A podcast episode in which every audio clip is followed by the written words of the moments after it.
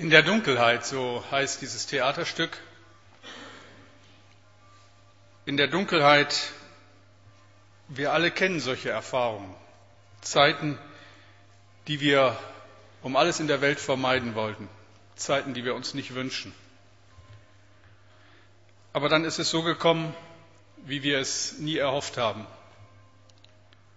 Es hat uns getroffen. Unser Kind ist gestorben. Warum unser Kind? Ich habe eine schlimme Krankheit. Warum passiert mir das? Mir hat der Chef gekündigt. Warum ausgerechnet mir? Und plötzlich ist alles anders. Und wir fühlen uns vergessen, gefangen. Das Leben kann so unfair sein. Ich habe vor vier Wochen hier in dieser Gemeinde eine Predigtreihe begonnen über einen jungen Mann aus alter Zeit, über Josef, behütet und verwöhnt von seinem Vater. Er wird von seinen Brüdern, die ihn hassen, wie die Pest verkauft nach Ägypten. Er kommt in das Haus eines reichen Ägypters, der heißt Potiphar, und legt eine beispiellose Karriere dahin. Und nach einiger Zeit ist Josef nach seinem Herrn der wichtigste Mann im Haus. Er trägt alle Verantwortung, führt ein angenehmes Leben und dann steht er ausdrücklich, sieht besonders gut aus. Das wird extra betont, wird ganz selten in der Bibel betont. Und das fällt auch der Frau seines Dienstherrn auf, die nur den einen Wunsch hat, ich will mit diesem jungen Mann ins Bett. Als Josef sich standhaft weigert, wird die Gute zur rasenden Furie nachzulesen in 1. Mose 39. Sie klagt Josef der versuchten Vergewaltigung an und der junge Mann landet unschuldig im Gefängnis. Vergessen und gefangen. Ich lese uns das vor, einige Verse aus 1. Mose 39. 1. Mose 39, die Verse 19 bis 23. Als Potiphar das hörte, geriet er in Zorn und ließ Josef ins Staatsgefängnis werfen. Aber der Herr war auf Josefs Seite und sorgte dafür, dass der Gefängnisverwalter ihm wohlgesinnt war. Josef wurde zum Aufseher über die Gefangenen ernannt. Er war nun verantwortlich für alles, was im Gefängnis geschah. Der Verwalter brauchte sich nicht mehr um ihn zu kümmern, um nichts mehr zu kümmern. Er vertraute Josef völlig, weil er sah, dass der Herr ihm half und ihm Erfolg schenkte. Ich möchte mit uns beten. Vater, du siehst und spürst die Betroffenheit hier im Raum. Wir wissen um solche dunklen Stunden in unserem Leben und es gibt Menschen in unseren Reihen, die genau diese Erfahrung gemacht haben. Und ich bitte dich jetzt, dass du ihnen mit deinem besonderen Trost und deiner Hilfe begegnest und dass sie erfahren, dass du der bist, der Wunden heilt und der Hoffnung und Ziel schenkt. Ich bitte jetzt, Herr, öffne du meinen Mund, dass er deinen Ruhm verkündigt. Amen. Gefangen und vergessen, Josef im Gefängnis, unsägliches Leid, das uns täglich begegnet, schreiende Ungerechtigkeit. Warum haben die Kinder die nicht mit Kindern umgehen können? Und warum haben die keine, die sich so sehnlichst welche wünschen? Warum hat sie der Freund einfach stehen gelassen? Warum ist die Ehe der beiden zerbrochen? Wie sehr sehnen wir uns nach Fairness und stellen bitter fest, das Leben ist nicht fair. Wir glauben daran, dass Gutes belohnt und Böses bestraft wird, aber so ist das ja oft nicht oder zumindest nicht gleich. Also haben wir Pech oder wir haben Glück. Alles ist willkürliches Schicksal und ich kann nur hoffen, dass ich die bessere Seite erwische. Ich kann nur hoffen, dass es bei mir halbwegs rund läuft, dass es mich nicht erwischt. Ich denke, wenn es einen wesentlichen Grund gibt, sich mit Gott einzulassen, dann ist es der, von dem wir heute hören. Mein Leben ist nicht Zufall. Ich bin nicht einem blinden Schicksal ausgeliefert, sondern ich glaube an einen Gott, der alles und alles weiß und in allem einen Plan mit meinem Leben hat. Das ist das, woran wir glauben. Also wenn es einen wesentlichen Grund gibt, Christ zu werden, dann ist es dieser. Ich glaube, dass das Kennzeichen eines Menschen ist, der Gott nicht kennt, dass es genau das ist. Ich bin im allerletzten allein. Da ist keiner mehr. Im Alten Testament, in Jesaja 55, 8 bis 9, steht eine wichtige Aussage. Da sagt der allmächtige Gott, denn meine Gedanken sind nicht eure Gedanken und eure Wege sind nicht meine Wege, spricht der Herr sondern so viel der Himmel höher ist als die Erde, so sind auch meine Wege höher als eure Wege und meine Gedanken als eure Gedanken. Das ist das, was wir auch vorhin gesungen haben, Herr des Alls. So oft verstehen wir dich nicht und du verbirgst dein Angesicht, Herr des Alls. Aber siehst du den Unterschied? Für einen Menschen, der Gott vertraut, ist das Leben niemals bloßes Schicksal, niemals eine Laune der Natur. Gott führt die Menschen, die ihm vertrauen, auch wenn wir die Muster nicht immer gleich erkennen können. Aber wir wissen, am Ende kommt was Gutes raus. Ich war noch Jugendlicher, als wir mit unserem Chor, ich gehörte damals zu einem überregionalen Chor, einen, ein Konzert in einer Strafvollzugsanstalt im Ruhrgebiet hatten, in Werl. Dort saßen in dem Teil, in dem wir gesungen haben, nur Frauen mit hohen beziehungsweise lebenslangen Haftstrafen. War ein mulmiges Gefühl, als wir da reingegangen sind und als junge Leute gesungen haben. Unsere Sprecherin, unsere Referentin, die wir mit hatten, war Corrie ten Boom, bekannte holländische Christin, eine Frau, die liebe Verwandte durch die Nazis im KZ verloren hat. Sie selber war, war eine lange Zeit im KZ inhaftiert. Und Corrie ten Boom hat äh, diesen Frauen gepredigt. Und ich werde das nie vergessen. Ich werde nie vergessen, wie sie ein Stück Stoff hochgehalten hat, das über und über mit Fäden bedeckt war. Fäden unterschiedlichster Art und Farbe, ein einziges heilloses Durcheinander. Und sie hat das den Frauen so hingehalten und gesagt, so sieht doch unser Leben oft aus. Alles durcheinander, nichts passt zueinander. Wir wissen nicht, wo es hingeht. Alles ist chaotisch. Alles scheint verworren.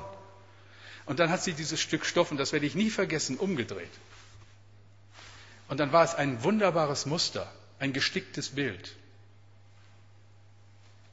Und dann hat sie darüber gepredigt, wie Gott die vielen Muster, die vielen Fäden in unserem Leben, die so gar nicht zueinander zu passen scheinen, zu einem wunderbaren Bild formt, da wo wir diesem Gott vertrauen, wo wir uns mit ihm einlassen, wo wir sagen, mit dir gehe ich. Christsein bedeutet, ich kenne den Schöpfer meines Lebens und ich glaube, dass er in der Lage ist, aus den Wirren meines Lebens etwas ungemein Gutes und Schönes zu machen. Wie ist es Josef ergangen? Zunächst wurde er von seiner Familie unfair behandelt, von seinen Brüdern verraten. Dann wird er das Opfer einer rasend gewordenen Ehefrau. Und jetzt sitzt er im Gefängnis. Und man fragt sich, wenn man diese Geschichte liest, wo ist Gott? Wie kann die, die Klarheit, diese Konsequenz, diese, Integrität eines solchen jungen Mannes so belohnt werden. Da widersteht er. Wir haben das letzten Sonntag gehört, was das bedeutet hat. Er widersteht all diesen Versuchungen und der Lohn, er landet im Gefängnis. Und Josef, so möchte man dazwischen rufen, warum glaubst du noch? Was bringt dir das? Ich lese euch, wie gesagt, Gottes Gedanken sind nicht unsere. Wir werden im Laufe der Predigtreihe noch staunen, was mit diesem jungen Mann geschieht. Das ist eine ungemein spannende Geschichte. Man muss wiederkommen. Vers 21. Aber der Herr war auf Josefs Seite und sorgte dafür, dass der Gefängnisverwalter ihm wohlgesinnt war. Das ist der Schlüsselsatz. Aber der Herr war auf Josefs Seite. Ist der Herr auf deiner Seite? An diesem dunklen Ort wird Josef für mindestens zwei Menschen zu besonderer Bedeutung. Und das kennen wir auch. Da, wo wir eben unser Leben nicht als etwas Zufälliges begreifen, wo wir wissen, wir sind unter der guten Hand Gottes, da haben dann plötzlich solche Tage und solche Situationen einen Sinn. Der Krankenhaus, Krankenhausaufenthalt, den hat uns Gott nicht erspart, aber wir werden Menschen zum Segen in dieser Zeit. Die Autopanne war nicht eingeplant. Den Stau hätten wir am liebsten umfahren. Aber dadurch kam es zum Gespräch, zur Begegnung, zu einer besonderen Stunde mit Gott. Und wir merken, wie Gott plant. Und wie dieses Wort stimmt, dass Gott aus den dunklen Dingen, aus den bösen, aus den schlechten Dingen unseres Lebens etwas Gutes wirken kann. Das macht ein Kind Gottes aus. Alexander Solzhenitsyn ist von den sowjetischen Machthabern in die schrecklichen Lager Sibiriens deportiert worden. Er schreibt in seinem Buch Archipel Gulag über die unbeschreiblichen Schrecken dieser Zeit und sagt dann einmal, erst als ich auf dem verrotteten Gefängnisstroh lag, merkte ich in mir die erste Bewegung zum Guten. Nach und nach wurde mir enthüllt, dass die Trennungslinie zwischen Gut und Böse nicht zwischen zwei Staaten verläuft, nicht zwischen Klassen und politischen Parteien, sondern mitten durch das menschliche Herz. Daher segne ich dich, Gefängnis, dafür, dass du in mein Leben gekommen bist. Alexander Solzhenitsyn ist in den dunkelsten Stunden seines Lebens Gott begegnet und macht die Erfahrung, die auch Josef gemacht hat. Aber der Herr war auf seiner Seite. Das bedeutet Christsein. Nicht, dass alles wie von selbst geht. Nicht, dass Gott uns jeden Wunsch erfüllt. Nein, dass Gott bei uns ist, an guten und auch an bösen Tagen. Ich weiß nicht, wie es dir geht, welche Erfahrungen du in deinem Leben gemacht hast mit diesen dunklen Stunden. Ich weiß auch nicht, wie es dir jetzt gerade geht. Das ist ja kein leichtes Thema. Vielleicht denkst du auch gar nichts mehr. Vielleicht du, äh, schreist du innerlich, soll ich den Rest meines Lebens in der Warteschleife versauern? Ich kann dich nur bitten, mach es wie Josef. Vertraue, klammere dich an diesen Gott. So wie Petrus das mal gemacht hat, als er am Versinken war. Er hat sich an die Füße Jesu geklammert. Gott ist für dich. Das hat er ein für alle Mal bewiesen durch seinen Sohn Jesus Christus am Kreuz. Gott ist für dich. Was passiert mit Josef?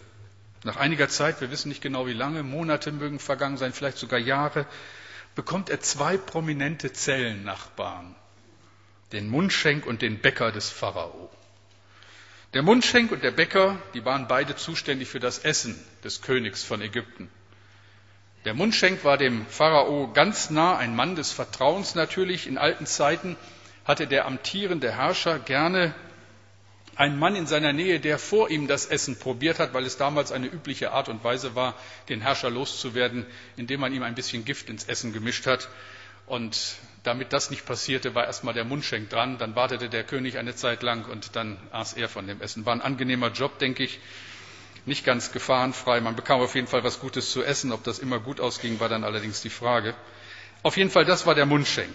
Und der Bäcker sorgte jeden Tag für frische Brötchen. Irgendwas war schiefgelaufen. Vielleicht waren die Brötchen von gestern oder ein Haar in der Suppe oder der Vanillepudding angebrannt, ich weiß das nicht. Auf alle Fälle, der Mundschenk und der Bäcker wandern ins Gefängnis. Ihnen passiert etwas Ähnliches wie Josef. Sie wissen auch nicht, warum sie da gelandet sind, sind völlig fassungslos. Eines Morgens treffen sich die drei beim Frühstück und Josef fällt auf, dass sie so deprimiert sind. Ist ja interessant, dass dem Josef das auffällt. Er hat ja selber allen Grund, deprimiert zu sein. Ihm fällt das auf und er fragt in Vers 7, was seid ihr heute so traurig? Herauskommt, dass beide einen seltsamen Traum hatten, der sie zutiefst ängstigte und mit dem sie nichts anfangen können. Der Mundschenk träumte, nachzulesen in 1. Mose 40. Hier steht's. Ich sah einen Weinstock mit drei Ranken. Als er Knospen trieb, waren sofort die Blüten da und dann auch die reifen Trauben. In meiner Hand hielt ich den Becher des Pharaos. Ich nahm die Trauben, presste ihren Saft in den Becher und gab dem König zu trinken. Das ist der Traum des Mundschenks. Der Bäcker hatte einen ähnlichen Traum. In meinem Traum trug ich drei Brotkörbe auf dem Kopf, erzählte er. Im obersten Korb lag viel feines Gebäck für den Pharao, aber die Vögel kamen und fraßen alles auf. Josef ist ein Mann Gottes, kann Dinge verstehen, die andere nicht verstehen. Er hat eine gute Verbindung nach oben und so weiß er, was diese Träume bedeuten und er sagt es. Der Mundschenk wird in drei Tagen wieder in sein Amt eingesetzt. Der Bäcker wird in drei Tagen hingerichtet. Das zu sagen ist seine Aufgabe. Als nach drei Tagen genau das passiert, verspricht der Mundschenk Josef, dass er sich auf alle Fälle beim Pharao für seinen Zellenkollegen einsetzen wird. Und wenn man das so liest, denkt man, jetzt kommt die Wende. Wenn man diese Geschichte noch nicht kennt, denkt man, jetzt endlich. Jetzt kommt der Pharao ins Spiel und jetzt wird's gut mit Josef und jetzt kommt er raus aus dem Loch und jetzt ist endlich vorbei diese schreckliche Zeit, gefangen und vergessen. Denken wir, hoffen wir. Ich lese euch vor, was einige Verse weiter steht. Doch der Mundschenk dachte nicht mehr an Josef. Er vergaß ihn einfach. Also an dieser Stelle denke ich so, Herr, es reicht doch eigentlich nicht. Immer noch einen draufsetzen. Immer noch mal sowas. Es war doch eigentlich genug. Doch der Mundschenk dachte nicht mehr an Josef. Er vergaß ihn einfach. Toll. Klasse, lieber Gott. Das hat man nun davon, wenn man an dich glaubt, sich nicht korrumpieren lässt, dir vertraut. Zwei Jahre gehen ins Land. Wisst ihr, wie lange zwei Jahre sind, wenn man wartet? Was für eine Enttäuschung. Zwei lange, eintönige, elende Jahre, vergeudete Zeit. Werde ich für immer in dieser Warteschleife hängen?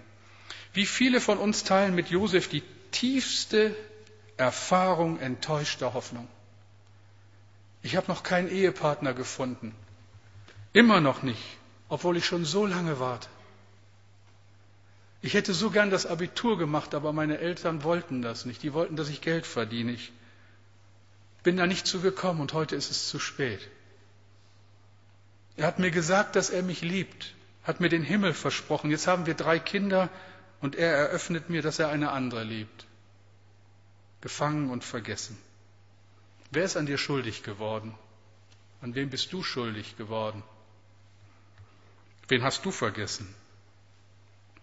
So viel ungerechte Behandlung, Misshandlung, Verletzung in unserem Leben. Und sie können unterschiedlichste Gründe haben. Es kann die eigene Familie sein, die dich verletzt hat. Ein junger Mann erzählt, dass sein Vater vier Jahre nicht mehr mit ihm gesprochen hat. Warum? Der Junge hat einen anderen Berufsweg eingeschlagen, als der Vater sich das gewünscht hat. Er ist Pastor geworden anstatt Jurist. Erst bei der Ordinationsfeier taucht der Vater auf und dann fallen sie sich weinend in die Arme und es geschieht Versöhnung. Aber wie viele tragen solche Narben aus der Kindheit mit sich herum?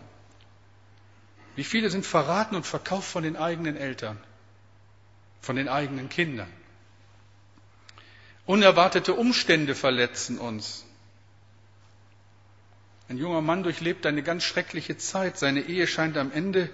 Seine Frau trägt die Narben einer traumatischen Vergangenheit mit sich. Sie ist als junges Mädchen missbraucht worden und nun ist alles ans Licht gekommen.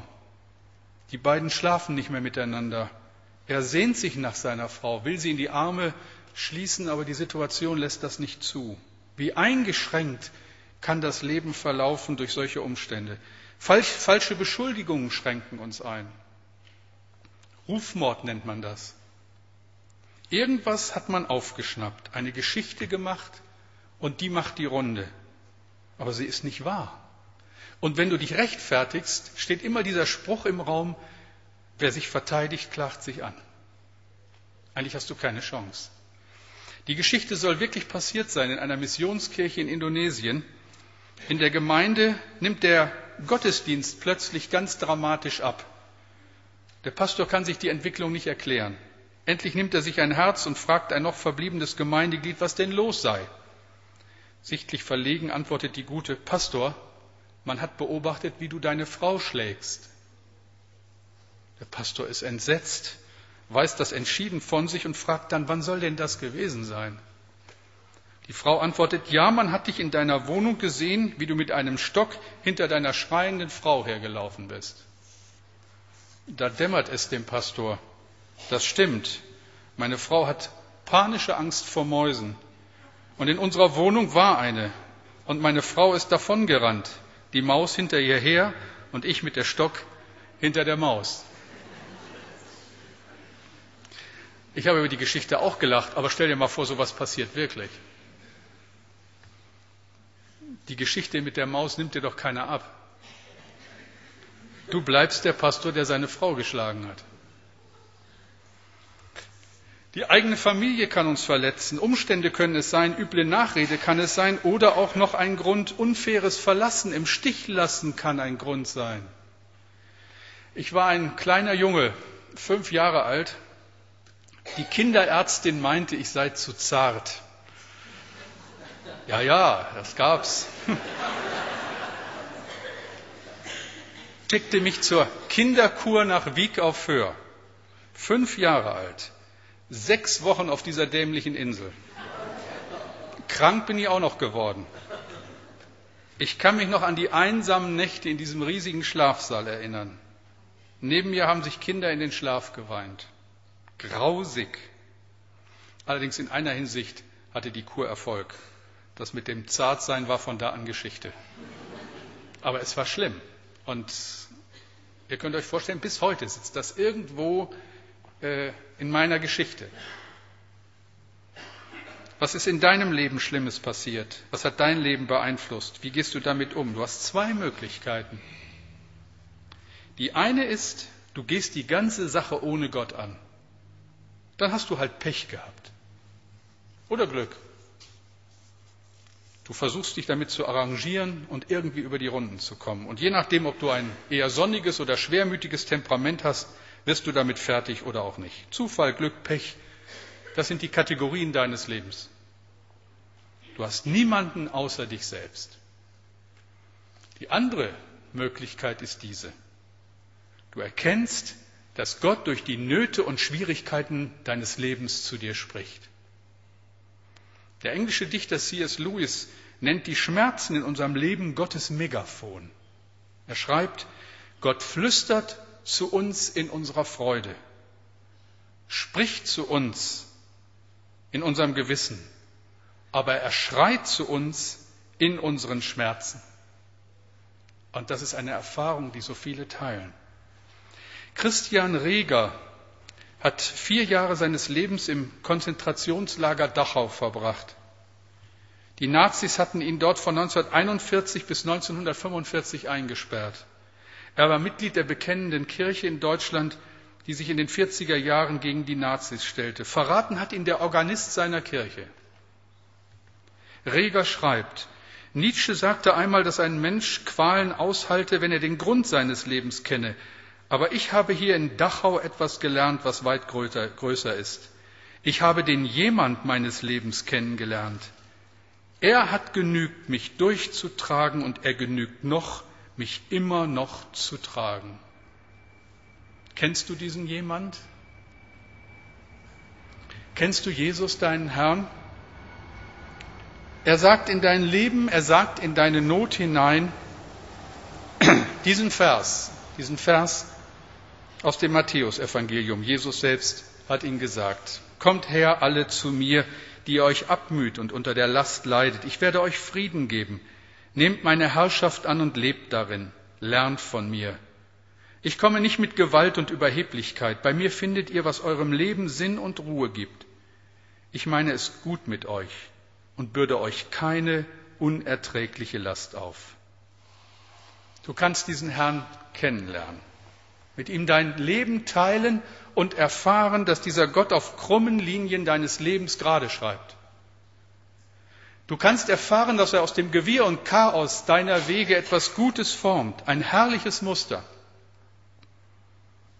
dass er dich ans Ziel bringt und du eine Heimat hast. Alles hat einen tieferen Sinn. Gottes Gedanken sind höher als unsere Gedanken. Willst du diesen Herrn kennenlernen? Kennst du diesen Herrn? Ich lade dich dazu ein. Dieses Kennenlernen fordert einen Schritt aufeinander zu. Jesus sagt ja, komm. Also bin ich aufgefordert, einen Schritt zu tun. Das muss und darf irgendwo anfangen, die Sache mit Gott.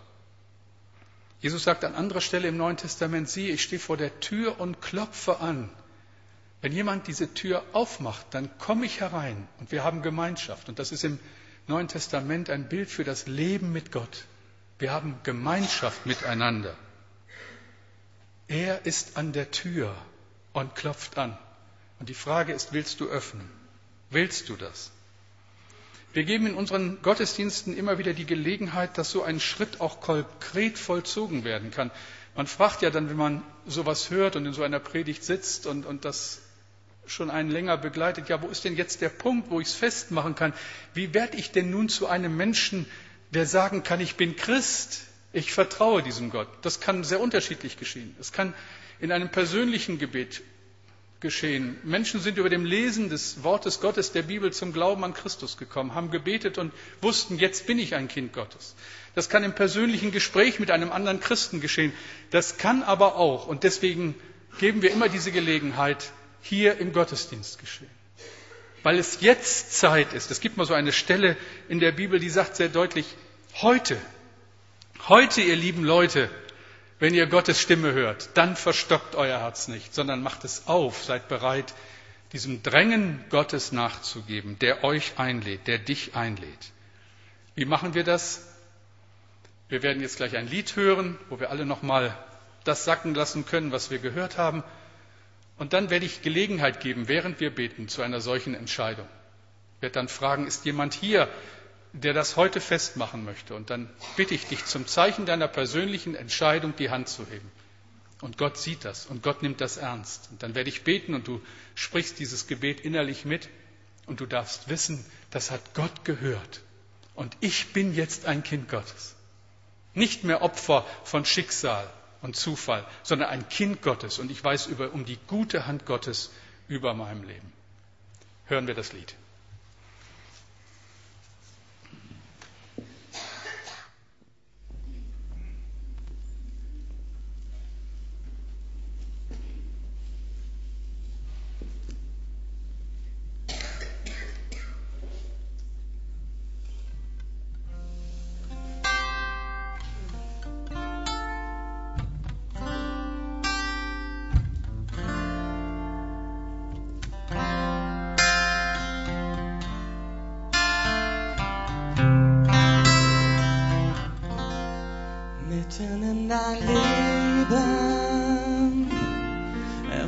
Deinen Namen aus. Wie ein großes Lieben zieh ich bei dir an. Mit unendlichem Vergeben hol ich dich zu mir nach Haus. Ich will dir wiedergeben, was du schon verloren glaubst hab mich ganz hingegeben, damit du leben kannst. Will mit dir zusammen leben und werd wie ein Vater sein. Wer die Größe deiner Macht setzt die Stürme Wind der Nacht, hast du schon frei gemacht. Nur ein Wort aus deinem Mund macht lebendig und gesund.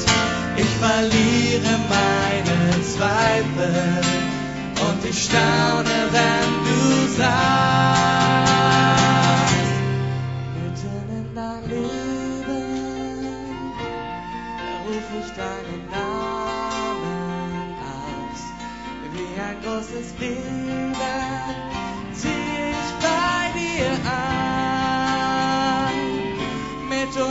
unendlichem Vergeben hol ich dich zu mir nach Haus.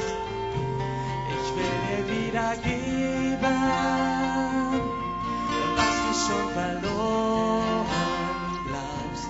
Hab mich ganz hingegeben,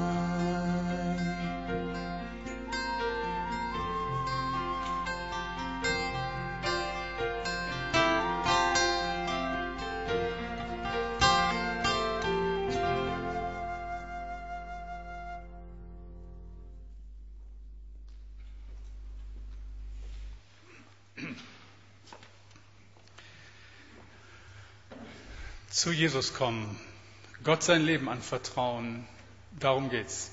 Und dazu darf ich einladen. Wir wollen jetzt beten und es so halten, wie ich es gerade beschrieben habe. Wir beten und ich werde dann während dieser Gebetszeit fragen, ob jemand da ist, der diesen persönlichen Schritt tun will. Ich weiß nicht, ob jemand da ist, der überhaupt in dieser Situation ist, aber es soll deutlich werden, dass Gelegenheit ist in diesem Gottesdienst. Wir beten. Vater, ich danke dir von Herzen für dein Wort und für die klare Einladung, dass du es bist, der sagt, kommt und der die Tür offen hält und der bereit ist, mit uns Gemeinschaft zu haben und der auf den krummen Linien unseres Lebens gerade schreibt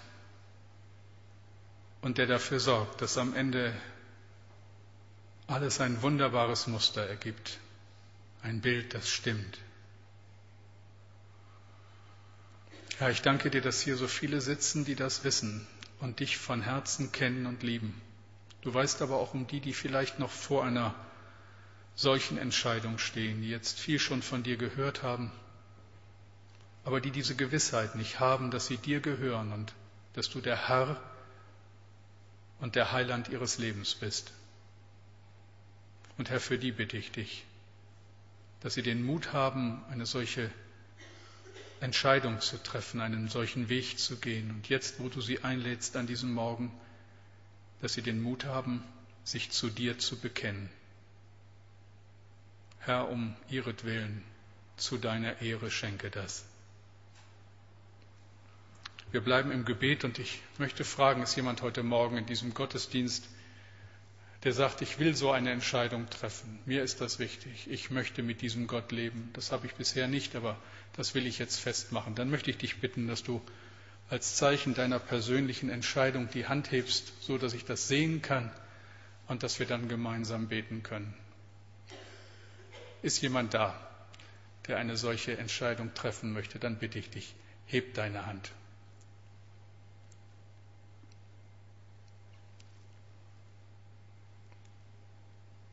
Jesus sagt heute, so ihr meine Stimme hört.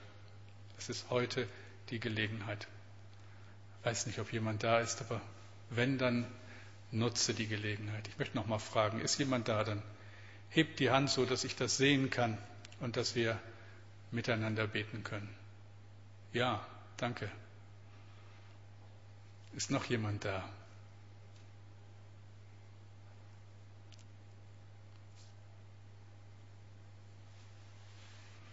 Herr, danke, dass du uns kennst und siehst. Dass du auch weißt, wo wir noch nicht so weit sind. Und da möchte ich dich bitten, dass du diese Zeit schenkst, die dann mündet in einer klaren Entscheidung für dich. Herr, du weißt, wer jetzt diesen Schritt getan hat und wer vielleicht doch auch innerlich das mitbeten möchte. Und da danke ich dir dass wir zu dir kommen dürfen. Wenn du das, was ich jetzt bete, mitbeten willst, dann tu das einfach. In deinem Herzen, still für dich. Herr Jesus Christus, ich komme zu dir. Ich danke dir, dass ich dir mein Leben anvertrauen darf. Ich will dir gehören in Zeit und Ewigkeit. Bitte vergib mir, wo ich ohne dich gelebt habe. Und danke, dass du mich als dein Kind jetzt annimmst. Vergib mir meine Schuld. Und danke, dass ich jetzt dir gehören darf. Ich bin dein Kind. Ich will dir nachfolgen. Du bist der Herr meines Lebens. Danke dafür. Amen. Amen. Ich lade